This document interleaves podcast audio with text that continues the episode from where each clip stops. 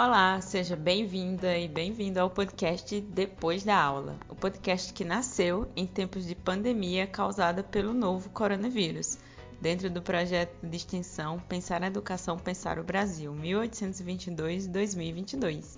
Diante do distanciamento social, buscamos restabelecer laços entre profissionais da educação, pesquisadores, estudantes e comunidade escolar através de uma conversa conduzida por mim, Vanessa Macedo, e editada pelo Matheus Augusto. Nesse período, estamos lidando com diversos programas, aplicativos, como forma de nos mantermos conectados uns aos outros. É, muitas vezes o som não funciona, a conexão é estável, mas o desejo de estar com o outro permanece. E é nesse lugar que abre-se possibilidades de encontrar com as sensibilidades que transitam nesse período de pandemia. E eu cedo espaço para que você se apresente nesse episódio do Depois da Aula. Enfim, quero te conhecer e se apresente também para quem está escutando. Muito bom dia, muito prazer para conhecê-la, Vanessa, e uma honra, né? Tanto o convite do Rena quanto o seu para estar aqui. É, eu sou bem suspeita para assim de, de, de do gostar desse tipo de interação mesmo virtual, porque eu sou a pessoa mais falante que você imaginar e adoro interagir, adoro conversar. Sou taurina, escorpi, com ascendente escorpião, enfim, muita coisa aí que, que traz de mim uma personalidade muito interativa, muito comunicativa e também pedagoga, professora, então minha vida é falar e conversar. E eu acho muito importante né, o diálogo. É, na verdade, eu acho que a, o diálogo é essa engrenagem que faz tudo rodar, né, em todas as relações né, civilizadas desse, né, desse, nesse, nesse tempo que a gente vive. E muitas vezes é, eu tenho cada vez mais percebido que a falta dele que trava né, o fluxo e a, o giro da roda. Ou então, né, a, a, falta dele ou a tendência nossa de querer é, polarizar só com um uhum. é, interlocutor. Bem, então, me apresentando, eu sou Fabiana, eu é, sou pedagoga e professora, formada também há mais, é, professora há mais de 25 anos. E, na verdade, há 22 anos, mas eu entrei na rede municipal de Betim como professora há 24 anos. E, né, então eu sou, tenho trabalho como professora já há 25 anos e depois, né, tiveram outros concursos e acabei, fiz e, e assumi um cargo depois de professora P2 de Educação, Ensino Religioso e depois de pedagoga. Então hoje eu exerço a função de professora e de pedagoga numa rede pública, é, na rede pública municipal de Betim, atuo numa escola chamada Aristide José da Silva, uma escola que está localizada no Jardim Teresópolis, é uma região periférica, ali próxima à Fiat de Betim, uhum. que é uma região é, que é uma escola está localizada num, num, num, espaço assim, de muita vulnerabilidade social, de muitas questões. E a escola, dentro desse cenário, ela, é, ela, ela tem um papel muito importante né, na transformação e na, na, na, até na proteção de todos esses jovens e adolescentes e crianças que ali vivem. Uhum. Então, eu já trabalhei em muitas escolas da rede nesses 25 anos.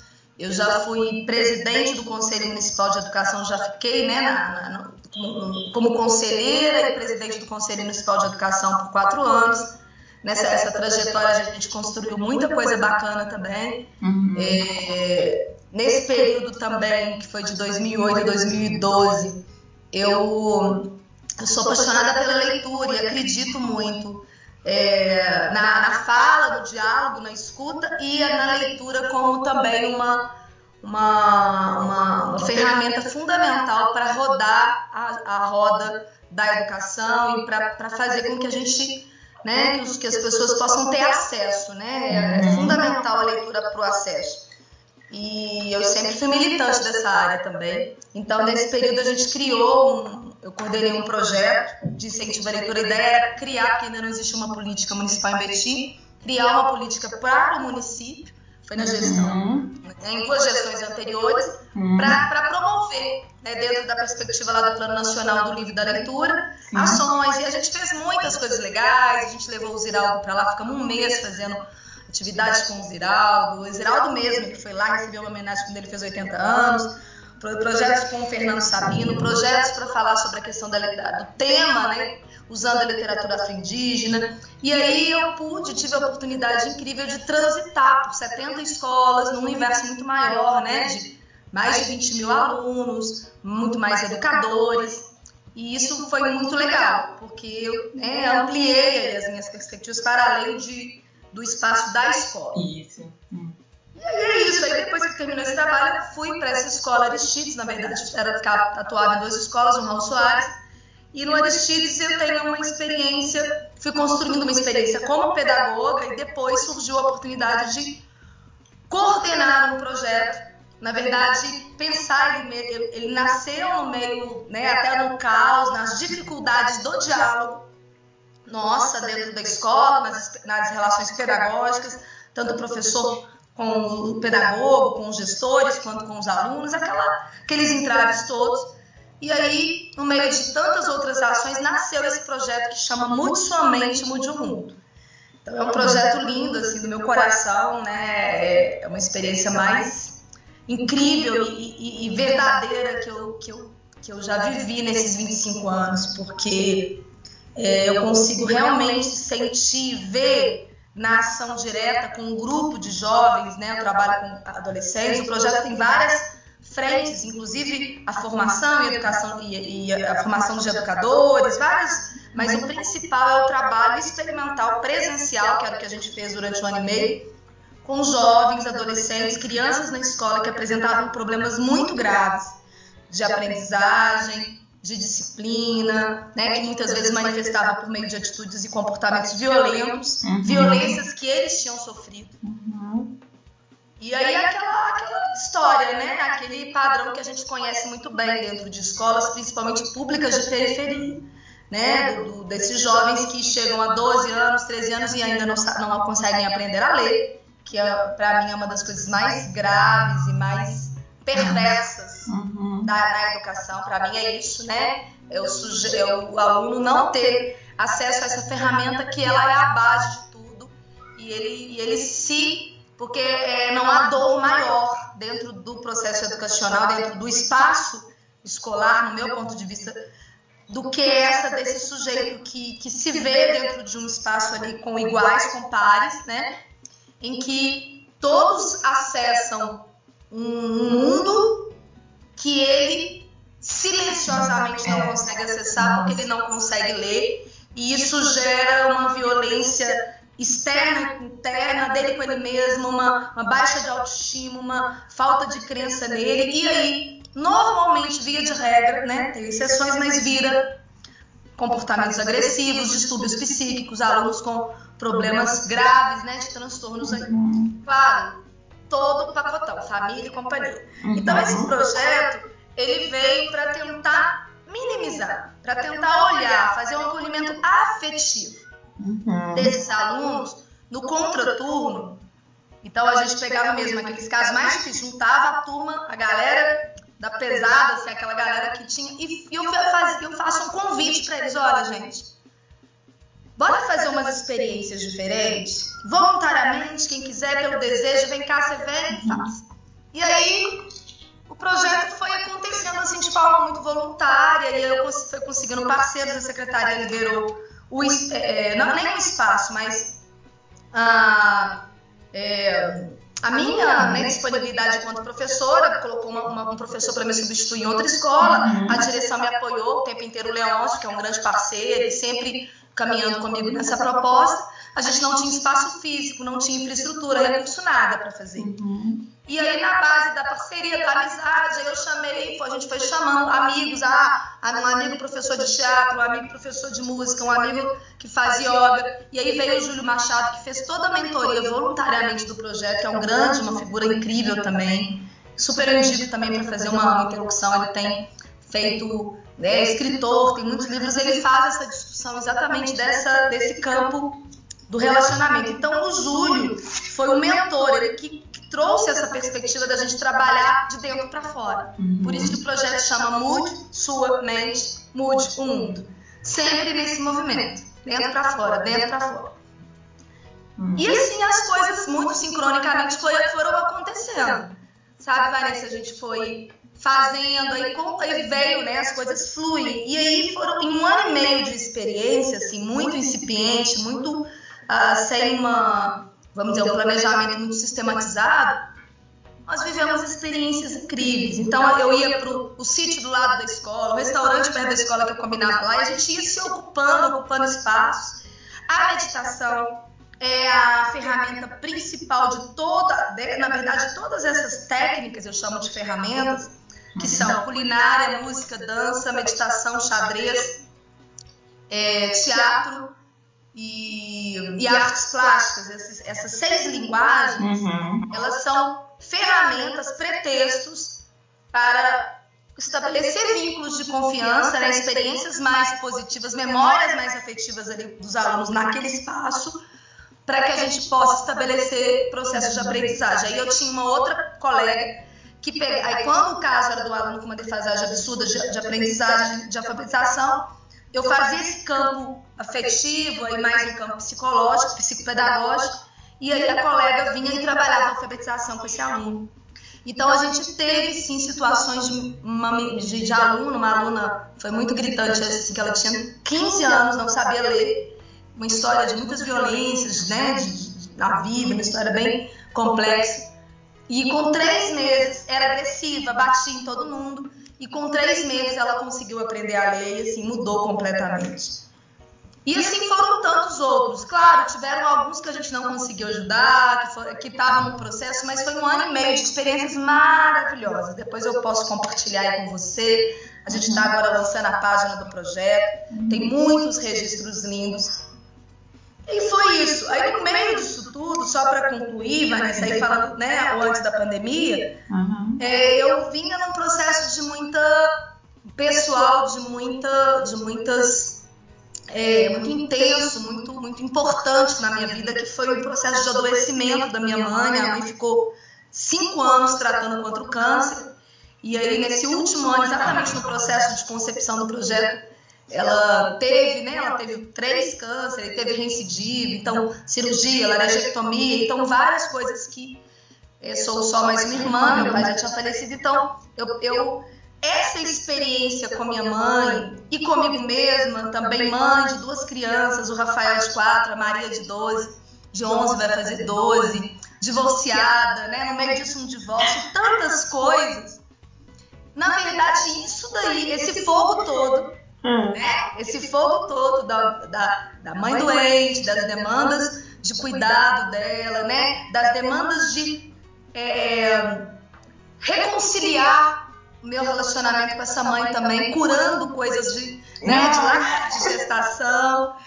E a, a, demanda de nascer de novo também depois de um divórcio.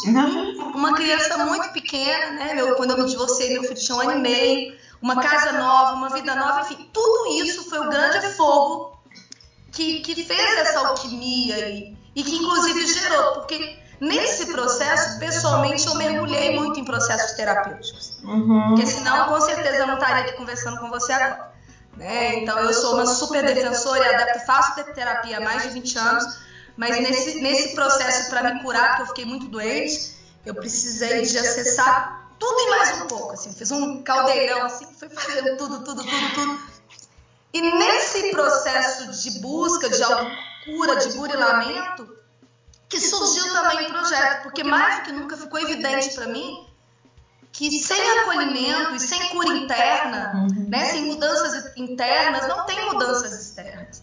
Isso é o clichê, todo mundo fala, né? Jesus, que é o, o grande é, percussor disso tudo, mas a gente só sente assim na marra, na hora que a gente está lá no olho do furacão mesmo, né? Não falo lá no olho do vulcão.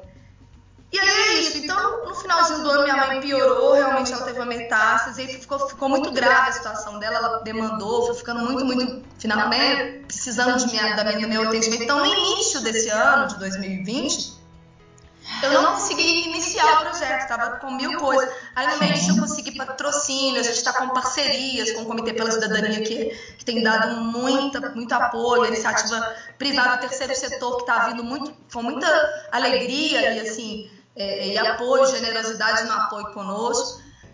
Só que eu não consegui, porque eu precisei de acompanhar minha mãe de pertinho, precisei de me licenciar, e aí foram, foi assim, é, janeiro, fevereiro, março pandemia começou acho que 18, né? 17. Uhum. Ela estava ela tava naquele processo bem terminal de internação domiciliar, né? Uhum. É, muito, muito complexo. E a gente ali, eu optei por parar tudo na minha vida e cuidar exclusivamente dela com todo o amor. Na verdade, eu fiz essa jornada, pelo menos.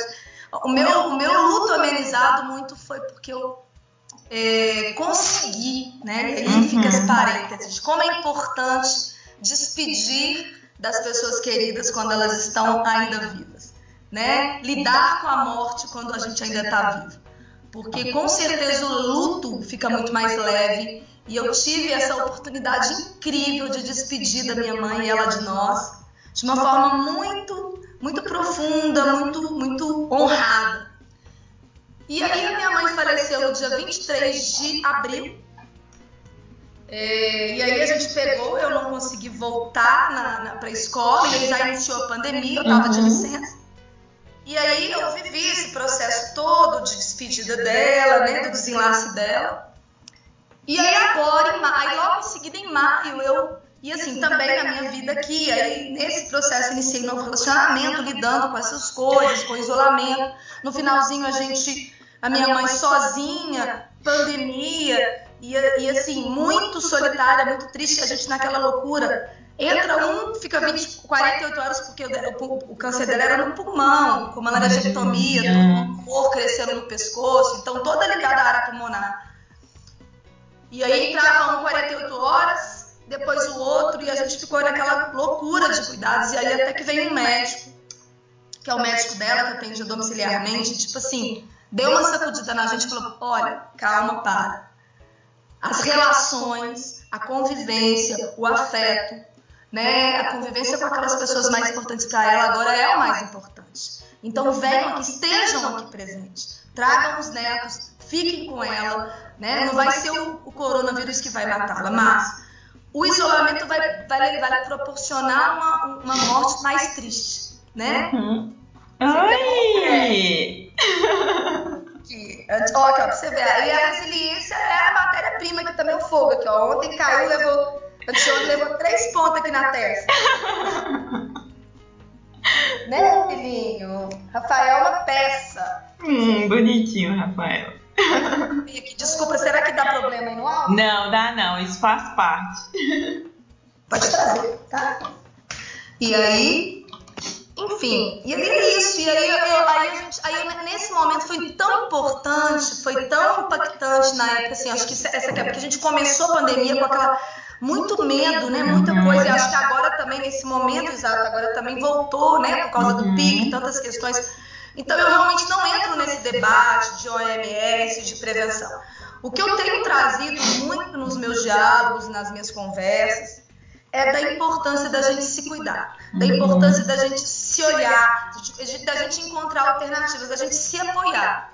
Porque o isolamento ele tem causado emocionalmente uhum, é. prejuízos, né, que vão ser muito mais difíceis no meu ponto de vista de curar. Uhum. Vou aproveitar. Sim, pode falar. É, tá escuro, pega lá a mamãe agora. Lá chamar a Maria pra mim fazer um favor. Rapidinho. Vou aproveitar então a minha ajuda que o Rafael me deu pra te perguntar. Desculpa, então tá. Então, esse processo eu tô aqui na pandemia em casa e retomando o projeto de forma online também, sem saber. E aí, meu novo paradigma, Vanessa, sabe qual é? Ah. Não sei. Essas duas palavrinhas. Não sei. Mas me autorresponsabilizo para e me intenciono fazer o meu melhor possível hoje. Uhum. Amanhã, de novo, de novo, e assim vai, porque eu e aceito o convite para transmutar, para mudar, para melhorar, para fazer essa metamorfose durante essa trajetória toda de pandemia, que, que eu acho que é, é, uma, é um processo, é uma história que acontece lá fora e aqui dentro o tempo todo. É. Gratidão pela escuta. É, muito obrigado pela fala. Acabou o podcast. Tô brincando. Muito, ah, meu Deus. Ainda bem que você me avisou. Mas enfim, não tem, não tem rigor com forma aqui não. Bom, eu queria te perguntar. Eu primeiro vou começar assim te dizendo que eu também vivi uma transformação muito grande do final do ano para cá. Eu me divorciei de um relacionamento que eu tinha há 15 anos, oito deles um casamento. Então eu ainda vivo um luto muito grande e eu também tenho um processo assim de reconciliação com os meus pais, com a minha mãe. Então eu fiquei muito emocionada com a sua fala, me identifiquei muito. É, janeiro e fevereiro foram meses muito difíceis para mim. E aí, março, minha vida começando, meu eu aprendendo a lidar com tudo, e vem a pandemia. Mas enfim, estou aqui é, trabalhando, lidando com tudo isso, vivendo ainda um luto, mas é, compartilhando um pouquinho também da minha vida. Eu gostaria que você, é, pelo que você fala, é, algo fica muito contundente assim. A escola para você, um pouco de acordo assim com a sua trajetória, seus projetos, a escola não é só aquele território, aquele território das aulas, da gestão, da entrada e saída de alunos, é do currículo. A escola é muito mais do que isso. Os projetos que você está envolvida fala um pouco sobre isso. Ao mesmo tempo, é, é um, eu queria que você falasse um pouco sobre, sobre isso, sobre essa escola e a relação dela com, é, com a sociedade, desses sujeitos que você tem encontrado que aparentemente não dão certo. Deixa eu só dar uma que eu vou te falar. A gente programa tudo. Eu tinha programado ele ficar dormindo, da, da, da outra olhar, mas é não, assim, a maternidade real. É a sua vida. Faz parte, ela tá aqui também. Enfim.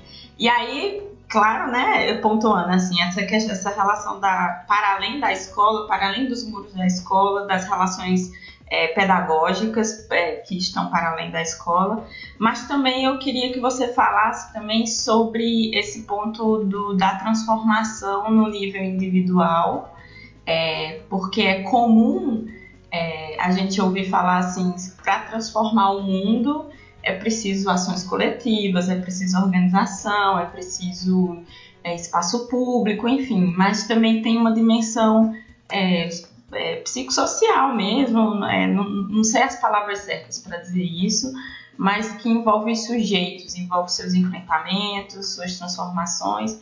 Enfim, fala um pouquinho para mim sobre isso, essa escola ampliada, essas relações pedagógicas ampliadas e sobre transformação, transformar-se e transformar o mundo.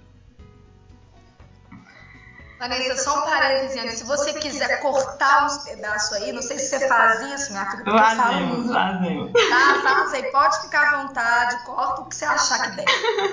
Mas é porque realmente é muita história para caber um pouquinho de tempo, né? Uhum. Olha, olha, Vanessa, assim, esse, esse, essa sua pergunta, ela me traz você foi falando e foi passando um filme na minha cabeça, assim, da minha trajetória e da minha relação com essa história do, do do coletivo, do, sabe, do, do, do, da, desses conceitos muito fortes em mim de democracia, construção coletiva, fazer junto e desse processo de amadurecimento, porque na verdade, e aí assim, na minha história, eu a vida inteira fui aquela, né, que a ista, né, que todo mundo conhecia como a petista, comunista, fe, feminista, socialista, eu sempre fui a ista. Então, militei a minha vida toda em movimentos estudantis, hum. em movimentos depois da, da, da, universidade, sindicais, atuei na, dire, na diretoria, né, na diretoria do Sindiúte muito tempo, convivi e estabeleci muitas experiências né, nesse relacionamento. E assim, sou grata e, e, e legitimo, acredito que é na coletividade. Por isso que todas as nossas interações, e todas as minhas conversas eu sempre termino, que eu gosto dessa frase, independente da conotação político-partidária, que virou meio que um, um chavão que é ninguém solta a mão de ninguém, uhum. né? Que é que ela traz para mim essa ideia de que a gente está junto. Uhum. Agora, hoje, com 44 anos, eu já perdi a ilusão e também já ressignifiquei né? essa ilusão, esse romantismo que na verdade é hipócrita, é muito hipócrita, de que a gente faz tudo junto o tempo inteiro. Essa, essa crença, ela, ela nos deixa em um lugar muito, muito de zona de conforto. E também ela está coladinha com o vitimismo, que é uma das, que é um, que é um dos, dos comportamentos que eu acho que mais é, adoece o sistema uhum. sistemas políticos, sociais e também nós, enquanto seres humanos, nas nossas vidas. O vitimismo né, e a culpabilização do terceiro é o que mais. Veja bem, não acho que a gente tenha que, que não né, que, que, uhum. que, também dizer do nosso drama, reivindicar, falar e dizer do que a gente precisa. Sim. E a gente continua fazendo isso. Sou filiada, tem greve, eu vou, participo, vou em passeata, participo dos movimentos. Mas o tom, né, o convite que eu venho trazendo, que muitas vezes sou muito mal interpretada por colegas, mas faz parte também, é disso. O projeto ele trabalha exatamente nesse viés, que eu, que eu vou concluir para te falar o que, por que, que me fez isso. O vitimismo é, e a culpabilização, né, onde você ou você se acha é, totalmente vítima de uma coisa externa que alguém vai ter que construir, alguém, o governo, o presidente, e não sei o que, que alguém vai resolver esse problema, tem que resolver, e de fato tem, mas é muito complexo o, o, que, o que, que tem que ser feito em cada dimensão. Uhum. E aí tem um monte de omissões nesse processo que gera né, o caos lá na ponta. Tem também aquele lugar de ficar só culpabilizando o outro, que também isso né, é dentro dos nossos processos internos, a constelação e tantos outros processos terapêuticos nos trazem esse entendimento. Ah, a culpa é dele. Não, é porque eu fiz assim. É tudo sobre o outro. Outro, outro, outro. E aí, eu escolhi agora, né, nesse meu processo de amadurecimento, até para conseguir fazer o meu processo de divórcio, uhum. meu processo de autoconhecimento, uhum. eu escolhi, veja bem, não estou dizendo que é melhor ou pior, eu escolho todos os dias lapidar, burilar em mim uma consciência, um sentido de autorresponsabilidade, sabe? E proatividade. É um, uma, uma, um ritmo que eu escolho para mim porque eu já quebrei muito a cara, já sofri pra caramba ficando nesses dois lugares do vitimismo e da culpabilização e por experiência vi que não funciona, pelo contrário, só me joga mais para dentro do buraco. Então eu acho trazer esse viés do individual. Não tem mudança, não tem mudança. Então, assim, essa lógica da corrupção fica evidente isso. Né? Esse discurso nosso, não, precisamos de nos responsabilizar. O que, que é? Política é o bem comum. Né? Então, bem comum começa desde a fila lá da merenda da escola, desde a minha relação com meus colegas lá na sala do, do, da merenda, na hora do recreio, desde a minha relação com, com enfim, todos os, os né, a, a, justiça, as leis, enfim, até lá no governo, até, sei lá. Então, assim, eu, eu, eu acho que é muito, é muito cansativo ficar nesse lugar, sabe? É muito, é muito inócuo ficar nesse lugar do vitimismo. Então, mude sua mente, mude o mundo, é para convidar para essa, essa máxima, essa verdade, porque na verdade toda tem muita ciência que já provou isso, né? Que tudo se trata de mim mesmo, né? O mundo inteiro, o macro todo se trata de mim. Então tá tudo projetado, né? né? O mito da caverna já nos mostrou tão bem isso. Então, eu penso que precisa começar do um para o todo, entendendo que eu sou o todo e o todo sou eu. Se a gente consegue trabalhar isso no campo mais abstrato, e fazer movimentos de proação, de, de responsabilização, onde a gente traz o adulto das relações para dizer, olha, ok, quebrei, tá ruim, tá estragado, tá com problema, não tá bom, tá difícil, mas o que, que a gente vai fazer para resolver isso aqui? O que, que eu vou fazer para resolver isso aqui? Isso muda todo o resto. Então, é, é isso. Agora também, Vanessa, por favor, não sei se está certo ou errado. Não sei. Não sei. É uma escolha que eu faço por experiência, por empirismo da minha própria vida. E eu te confesso que eu estou muito mais feliz. Que eu vivo hoje minha vida com muito mais leveza e alegria por essa escolha. Não porque tem menos BO, porque BO e problema, minha filha, é todo Não falta. Mas ontem tive um BOzão, anteontem outro maior ainda, e aí as coisas vêm. Não dá trégua, não. É a onda, né?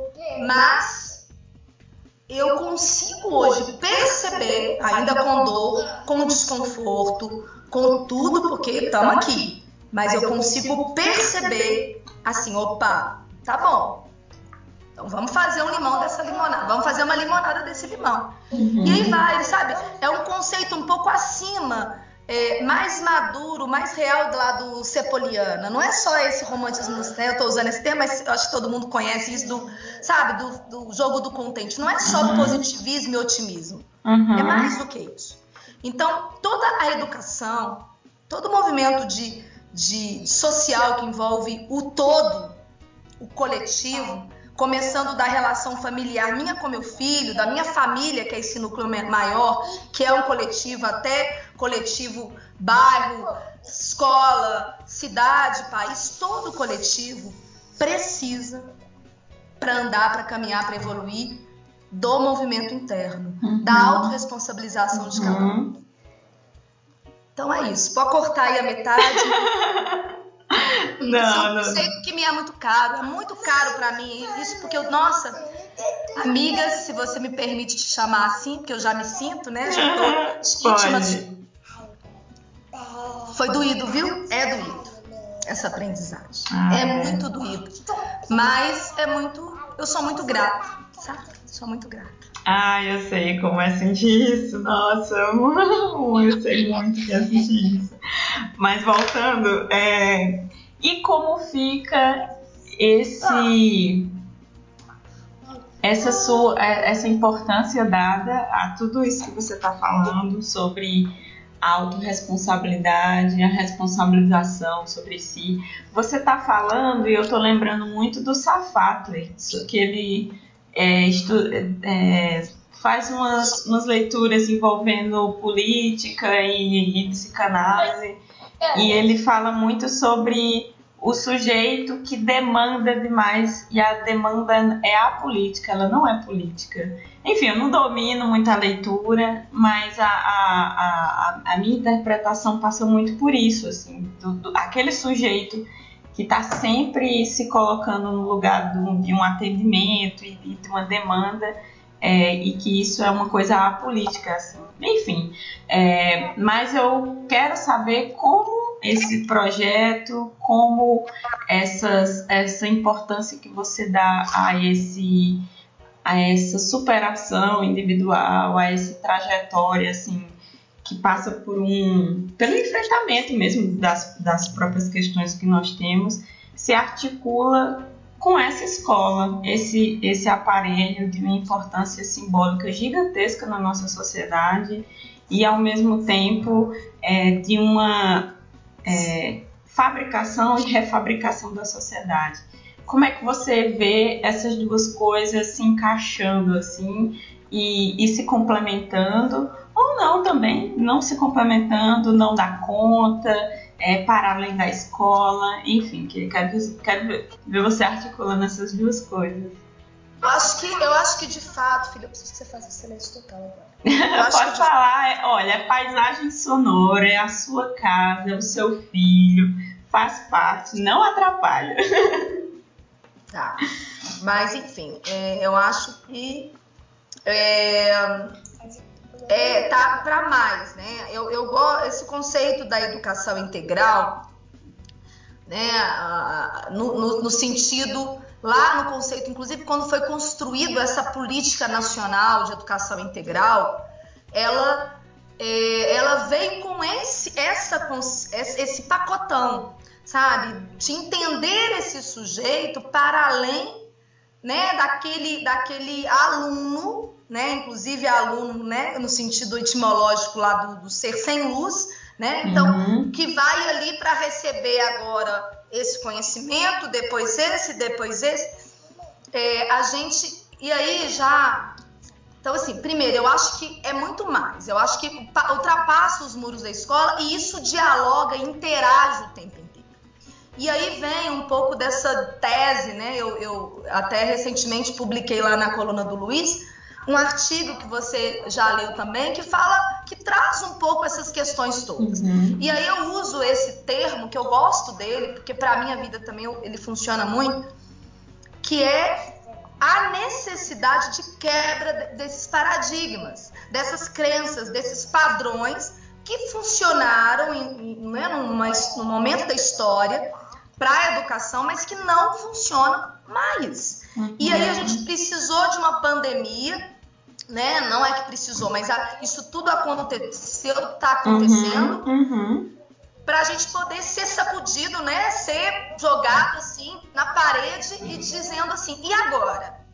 Como fica essa escola, essa educação, né? Numa perspectiva, por exemplo, que você vai pode perder um ano inteiro com os meninos sem ir para a escola fisicamente. E aí todos os nossos valores, padrões e crenças de que de como deveria funcionar a educação uhum. dentro de uma lógica de um tempo e de um espaço se quebram, Sim. né? Porque é, e aí eu acho e aí eu vinha discutindo isso. Esse é um lugar muito difícil porque eu acho que eu, eu não sei o que, que aconteceu, mas a, a, a educação brasileira, acho que no mundo, ela é dentro dos sistemas todos evolutivos, ela é a mais resistente à mudança, a mais. Hum. Todos os outros sistemas eu vejo é, evoluindo, mas a educação, se você olhar bem de pertinho, você vai ver que a escola, principalmente pública, hoje, é exatamente igual em formato, em organização de tempo, com alguns detalhezinhos, mas exatamente igual no, no, no, no bolo mesmo, no, núcleo, que há 300 anos atrás. Uhum. Sabe? Que há 200 anos atrás. Então, evoluiu muito pouco, né? E aí a gente é, acha que, que, E aí a gente fica naquela briga, naquele conflito, né? Eu vou, eu vou resolver, a escola é só para transmitir, só para educar, ensinar a parte intelectual. E a família faz a formação do sujeito, da pessoa, do ser humano. Hum. E aí, esses paradigmas já vinham há muito tempo, a própria Lidebem veio rompendo com isso, né? Depois teve os temas transversais, e aí veio a política de educação integral como uma política pública social também para tirar o menino da rua, porque a gente, né, nas, nas periferias, a gente vê que esse menino, se ele fica lá na rua, ele é absorvido por outras, né, pela, pela, pelo crime, pela criminalidade, por outra educação, né, que a gente sabe que, que é uma, um mundo paralelo, sim, né, sim. é um mundo paralelo e que lá no caso de Teresópolis isso é, né, a escola geograficamente está localizada entre três facções do tráfico, então é não tem jeito, né? É, é, a gente perde o menino hoje, amanhã ele tá lá. Uhum. Então, eu vejo que a escola Aristides, eu uso muito essa hashtag assim na, nas nossas postagens, Aristides na vanguarda. Essa escola pública que está no meio de 70 e poucas escolas da rede municipal e de toda a minha trajetória de 25 anos de rede, para mim é uma das escolas mais assim pioneiras mesmo, né? Que ali foi uma conjunção de pessoas, ele teve diretor, teve outras pessoas, toda a equipe, as pessoas ali teve uma sincronia, a direção anterior, então foi um fluxo assim de uns oito anos que a escola mudou completamente. Ela, ela aceitou esse convite dessas metamorfoses. Uhum. Claro que ainda dentro dos padrões. Um professor, aula, o sistema Sim. geral é igual. Mas ela foi pouco assim, pontuando um projeto aqui, um projeto aqui, uma mudança aqui, um tra... e tá tudo em processo, uhum. né? E aí, na época, a gente tinha educação integral, que era os meninos ficarem quatro horas a mais, cinco horas a mais, além Sim. do regular. Uhum. E nesse trabalho, a gente trabalharia essas outras questões do, do, do, do ser humano, do, né, do, da, das outras, os, os outros, o outro currículo, né, para além do, do vamos dizer assim, do regular, do, do básico, né, do currículo básico. E aí a gente. Mas aí essa política acabou, né? Ela, ela, ela, foi minguando, minguando, minguando e acabou completamente pela última gestão. Não tem mais educação integral no Brasil, praticamente, só alguns municípios que sustentam, acho Belo Horizonte. Uhum. E aí fica esse vácuo, fica esse buraco. Entendi. Então o projeto, ele é uma ação muito nuclear, sabe, muito incipiente ainda. A gente, uhum. inclusive, está tentando ampliar a conversa com os nossos gestores para ver formas, não sei também, porque, né? Como, é porque tem que ter desejo, as pessoas têm que querer fazer. Sim, claro. Mas é um projeto mais que eu, Fabiane, a gente tem um pouco de resultados mensurados. E assim, alguns colegas também na escola que, que acompanham, que apoiam, todo mundo apoia o projeto. Mas a gente consegue ver, assim, de uma forma bem assim, ainda é, sutil, o poder, a potência de trazer o fora, o fora que eu falo, o, a vida, esse sujeito, essa demanda, uhum. esse ser que, que sofre, que, que, tá, que tá com medo, que tá revoltado, que tá com raiva, que acha que ele é só vítima, vítima, vítima. Trazer esse, esse campo todo da, acho que é da psicologia, muito da psicologia, mas eu não consigo ver as coisas assim fragmentadas, sabe? Uhum. É da história. Sim, sim. Acho que tá tudo junto. Então, trazer esse sujeito e pegar uma é, ele, pegá-lo inteiro, né? Por isso a educação integral, e trabalhar com esse sujeito inteiro. Uhum. Então, agora na pandemia, eu estou fazendo, e aí eu te convido também, a gente está assim, inventei, não sei, está tá sendo tudo muito experimental, mas toda terça e quinta-feira hum. tem, eu, eu faço com os meninos, é, e aí vem educador, vem aluno, vem mãe.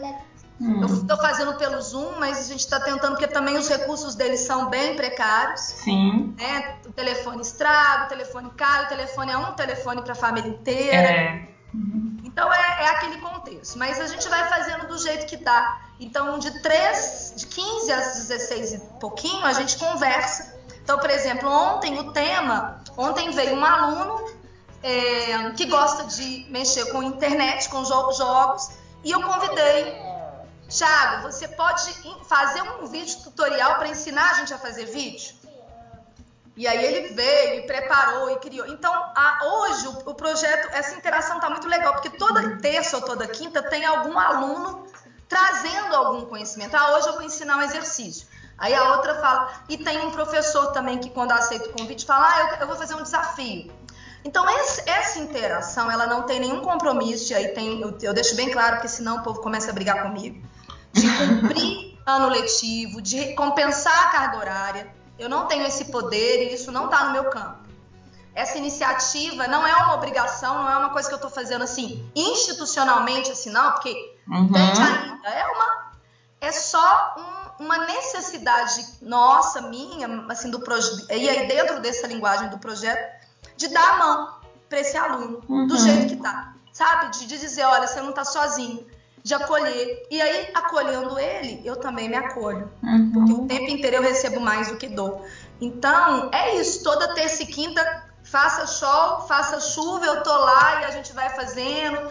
E aí é isso. E assim, a gente vai vivendo, aprendendo cada dia. E assim, eu tenho 25 anos de profissão, né, de educação.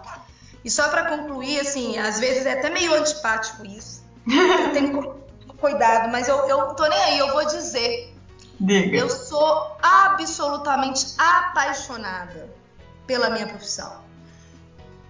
Eu realmente, eu acho que assim, eu tenho uma, muitas gratidões assim, grandes assim, coisas muito essenciais na minha vida, né? Se poder ser mãe, poder ter tido a trajetória com a minha mãe, enfim, tantas oportunidades, uhum. mas viver essa existência com uma profissão que, que realmente faz sentido para mim, uhum. e é o meu propósito, que eu gosto, nossa, isso é uma benção. Uhum. Que a gente vê que, infelizmente, muitas pessoas não conseguem, né? Não conseguiram ainda se conectar com isso. É, então, é. eu amo. Então é antipático um pouco às vezes. não. Mas eu gosto mesmo. Eu, eu, dou aula absolutamente louca, apaixonada, como se estivesse dando um surto, assim. E até hoje, porque lá no início o povo falava assim, me via, falava assim, nossa, espera que daqui a pouco você vai ver, você tá nova, é. tá começando. Daqui uns anos, você vai ver, você vai estar vai tá com essa empolgação toda. E menina, você acredita que tá maior? Aumentou, eu tô cada dia mais empolgada. Então eu lamento, né, se isso pode parecer antipático, mas realmente eu amo o que eu faço. Amo. Amo educar, amo ter acesso às pessoas, amo poder aprender com os outros o tempo todo. Amo poder estar com você aqui agora. Eu realmente amo viver, amo, amo a, a, a possibilidade de, de crescer com o outro todos os dias. Gratidão.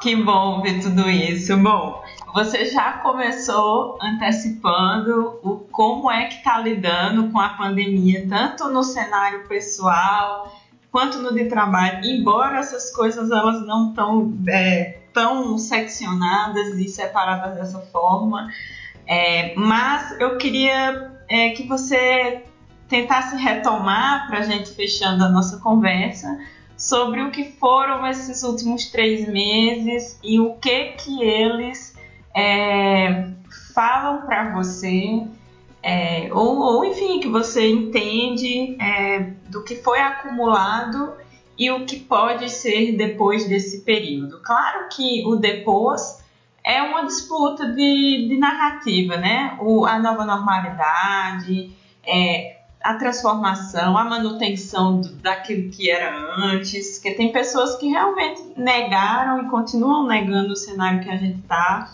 e ao mesmo tempo é, do retorno àquilo que estava antes. Mas eu queria que você falasse não só sobre, é, é, retomando, claro, tudo que você falou, mas assim, o que foram esses últimos três meses e o que que se avizinha para você é, o que vem pela frente. A gente acabou de encerrar um semestre, começando agora a outra metade do ano. Então fala para mim que a gente, pra gente encerrar o nosso papo, porque se deixar, eu boto mais pão de queijo no forno, faço outra, outro café e a gente continua. Ah, eu também. Eu falo, né? Eu gosto de uma. Minha família eu tenho uma família que a gente fala que a gente é bicho de monte. Então, e eu gosto muito de cozinhar. Depois me segue lá. Eu tô, eu tô com um projeto pessoal que chama Se Faz Sentir, Faz Sentido. Só tem dois vídeos, Vanessa. Tá uma ah, piada. eu vou procurar. Mas é Fabiana Vilas Boas, se você procurar no YouTube lá, porque, gente, quem estiver ouvindo. E aí, qual que é, assim, já fazendo só o comercial aqui no meio, que é a ideia desse projeto veio exatamente, aí já respondendo é, eu, nessa pandemia eu tô absolutamente vivendo insights, estou me sentindo super criativa, uhum. tô me abrindo assim. No momento em que eu saio daquele lugar da vibração do medo, da angústia, do, da necessidade de ter controle, ah, e aí? O que, que vai ser? Não, o ano vai. Eu vou voltar a trabalhar em julho, vou voltar a trabalhar em agosto, não setembro. No seu, é. É, essas, esses planejamentos a médio e longo prazo, e aí já a minha tese, né, a minha perspectiva, a minha forma de olhar. Sim. Solta isso, gente. Solta isso. Porque vai doer menos, né? Uhum. Porque aceitar isso, que nós não temos controle né? A humanidade está sendo convidada, né? tanto o planeta como cada um individualmente, a entender que o, que o que a gente tem é o presente, é o agora. Uhum. Então, faz, planejar, fazer. Eu não estou dizendo que a gente não tenha que planejar, mas eu estou dizendo essa nossa obsessão, que isso é do homem, por uhum. controle, por controlar. E quando eu perco isso, isso me desorganiza. Isso me, me começa uma briga de ego. Não, mas. Então, assim, eu sou muito workaholic. Eu sou muito também um pouco controladora, manipuladora. muito assim. E eu tô aprendendo a soltar. Então eu fico falando assim todo dia, eu não sei, gente. Eu não sei mais um dia. Então, quando eu solto, faço esse movimento que é, né, é um conceito espiritualista mesmo, né, do aceitar, entregar, confiar e agradecer, quando eu consigo exercitar isso na minha, no meu trabalho interno, as coisas fluem a criatividade vem, as ideias vêm, né? a vontade de fazer coisas. E, e o, o, as, as, resoluções dos problemas acontecem, tem, tem né? As, as macros vão ficando para depois. Mas as micros do dia a dia, a gente vai dissolvendo. Então, o convite é soltar e sentir aceitar que aceitar o convite de, de transformação. Eu, eu não tenho dúvida, nada será igual, mesmo porque é impossível, né? A gente não tem um minuto igual ao outro. Uhum. Então, o pós-pandemia, eu vejo que é um convite para mudanças, mudanças internas. Mude somente, mude o mundo, galera. Não tem outro caminho. E quanto mais resistência, quanto mais conservadorismo interno, não estou falando aqui de que, claro que o político partidário também vai junto, mas quanto uhum. mais rigidez uhum. interna, eu falo que é a síndrome de Gabriela, né? Eu nasci assim, eu sou assim como. quanto mais eu agarro nisso, gente, tudo bem também é livre-arbítrio e é escolha, mas dói mais, vai doer mais, vai ficar mais difícil. Eu, eu não, assim, inclusive nessa relação tecnológica, é, das pessoas mais velhas, com certeza tão, estão tendo mais dificuldade. Mas eu acho lindo. Esses dias eu vi lá uma senhorinha de 90 anos fazendo um movimento incrível. Então, e ela falando, eu não sei, usando essa palavra. Eu não sei, mas eu quero aprender. Eu posso aprender, eu tô viva. Então, quando a gente solta essa arrogância do controle uhum. e aceita que a gente não tem controle, uhum e, e, pensa o que que eu posso fazer agora, o que que está no meu campo, o que que está no meu, aí eu sinto que flui. Então, junto com isso, eu estou tocando o projeto Muito Somente Mude Mundo do jeito que dá, fazendo essas interações, estamos captando recursos também. O projeto ontem a gente encerrou um ciclo importante de captação de destinação de imposto de renda que a gente está fazendo, que é uma coisa super legal para ver se a gente consegue financiamento do projeto. É, e aí tem muitas perspectivas, inclusive de formação de educadores gratuito para a gente falar disso tudo, assim, dá, trazer para as pessoas essa conversa, esse convite para quem quiser também.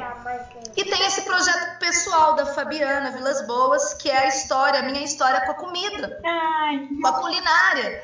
Que eu venho de uma, né, é uma forma que eu estou trazendo para honrar mais uma vez a história da minha mãe e eu, há uns quatro anos atrás, eu inventei esse, esse projeto e dei alguns cursos que chama.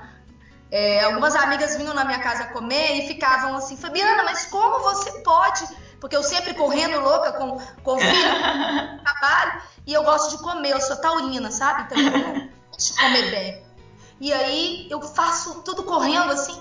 E, mas como que se faz um prato tão rápido? Eu falo, gente, olha, eu tenho pouco tempo, mas tenho muita boa vontade e interesse de comer bem. Então eu fui descobrindo, experimentando ingredientes, receitas que vão funcionando para uhum. essa praticidade. Ah, me ensina?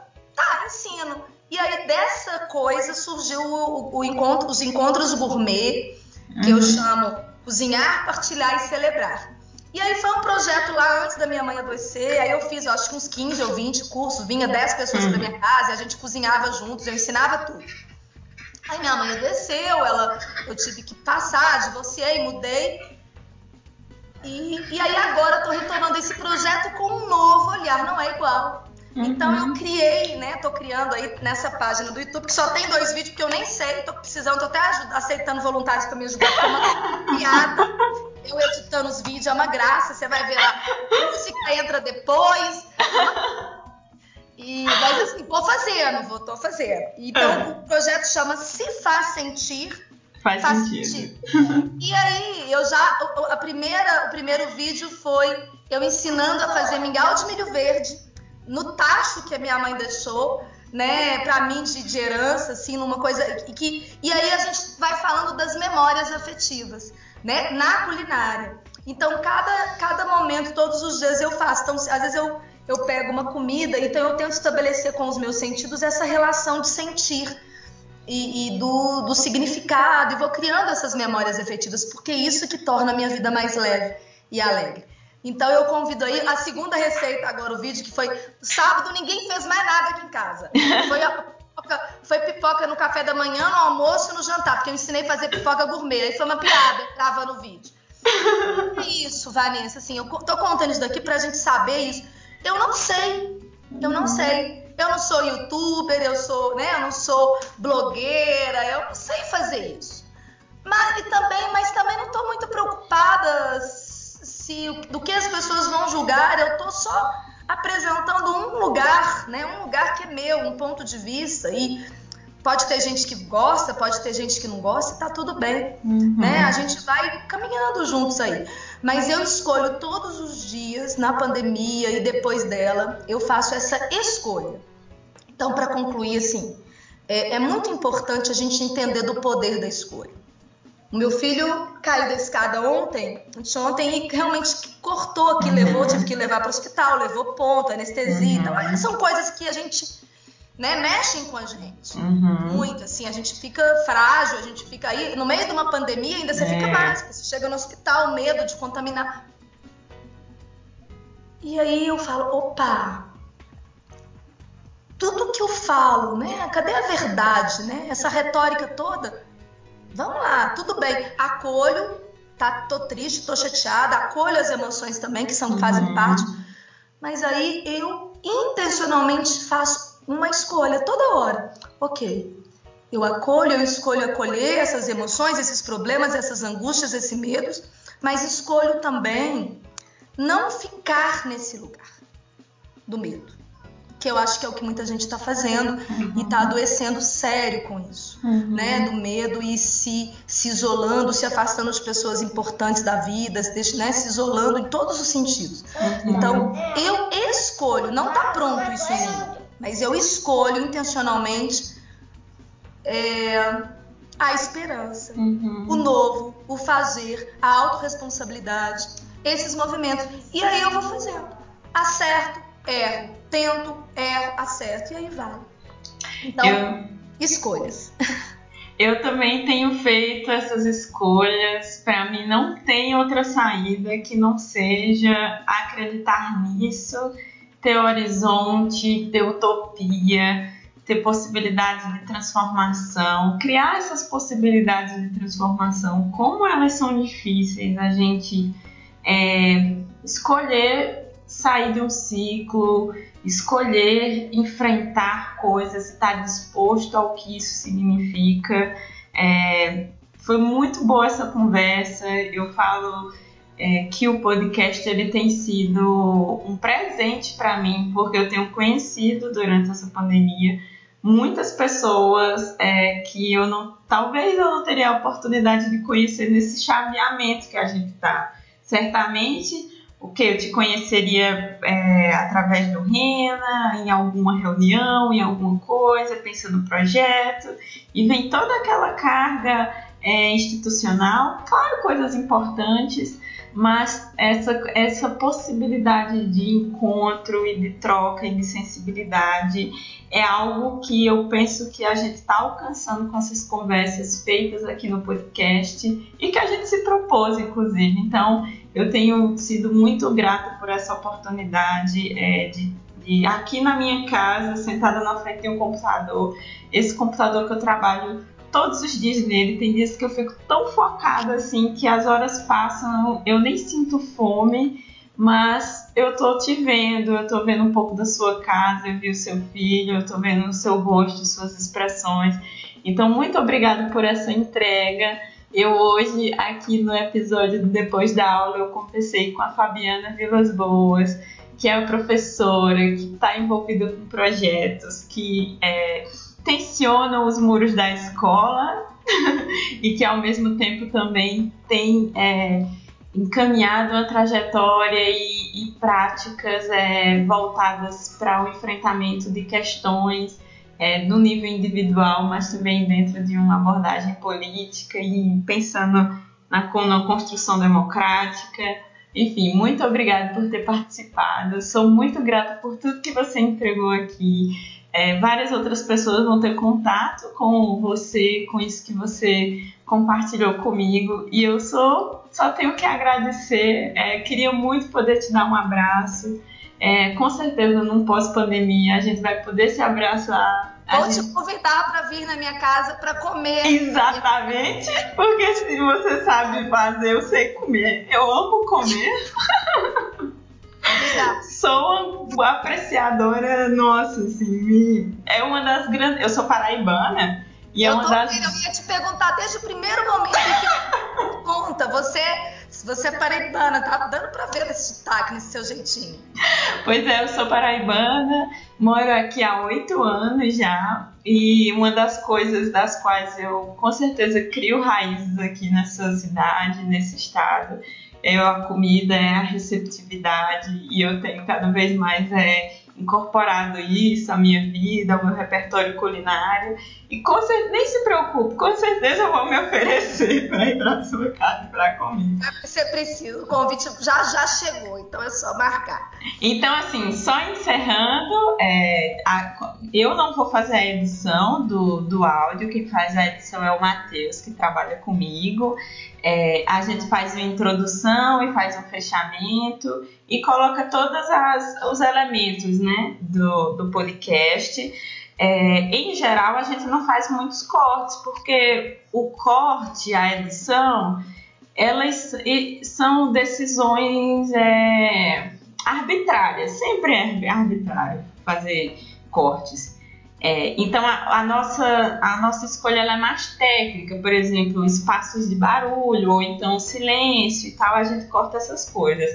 Se você repensar sobre algo que você tenha dito, ah, Vanessa, eu não quero que saia isso, que saia aquilo, aí você me fala, e aí eu vejo com o Matheus mas a ideia é que venha completo, o que você, você entregou a gente vai repercutir. Mas e o tempo? Não vai Ah, o tempo então, geralmente é uma hora mesmo, é, com as edições acaba encurtando um pouquinho, mas não é muito que encurta. E como são conversas, é, acaba que é, é isso que a gente tem oferecido assim mesmo, e as pessoas têm escutado, têm dado retorno, então tem sido bem legal.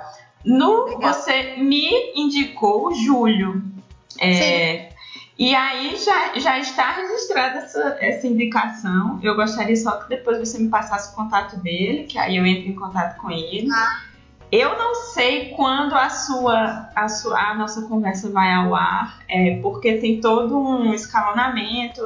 A gente talvez vai ter férias, vai ter, estamos decidindo aí. Mas eu penso que no máximo em duas semanas ele vai ao ar, esse episódio. É o canal mesmo do podcast? Então, tem no. É, se você procurar no Spotify, é Pensar Educação Pensar o Brasil. Mas em todas as plataformas de podcast você encontra o depois da aula. É só procurar depois da aula e você encontra. De qualquer modo, eu vou te mandar um link que é do Google Podcast, que aí é, você não precisa pagar, né? Porque o Spotify é pago. Mas o Google Podcast não é. É a gente ainda está criando uma página para os podcasts na nossa, no nosso site. Então eu acho que isso, eu acho que isso só sai lá para o começo de agosto mas com certeza você recebe por e-mail se você tiver cadastrada no nosso jornal, porque também é divulgado pelo jornal. Aí eu te mando o link do jornal também, que você também pode se cadastrar por lá. Mas assim que sair, eu também te aviso lá no pessoal, lá no privado, também mando mensagem dizendo, olha, saiu. E é isso, muito obrigada. À disposição e com certeza essa conversa conecta com outras e com outras e com outras. Eu acho que é, a gente começou falando de diálogo, né? Da, da importância do diálogo. E eu, eu termino dizendo, né, reforçando isso. É, eu não vejo tanto daquela conversinha lá com a sua mãe, com a sua avó, com a sua tia, com aquelas pessoas né, no dia a dia, para a gente não perder isso de vista, mas é, não vamos não vamos perder essa essa potência de cura que existe no diálogo, sim, né? Sim. Até para até para ir tentando dissolver os milindres que às vezes fica daquilo que fica não dito. A palavra Isso. maldito vem até disso. É. Uhum. Então, o que não é dito, o que não é manifesto, muitas vezes fica atravessado. É. A gente às vezes quebra coisas muito, né? Quebra coisas preciosas, relações preciosas por isso.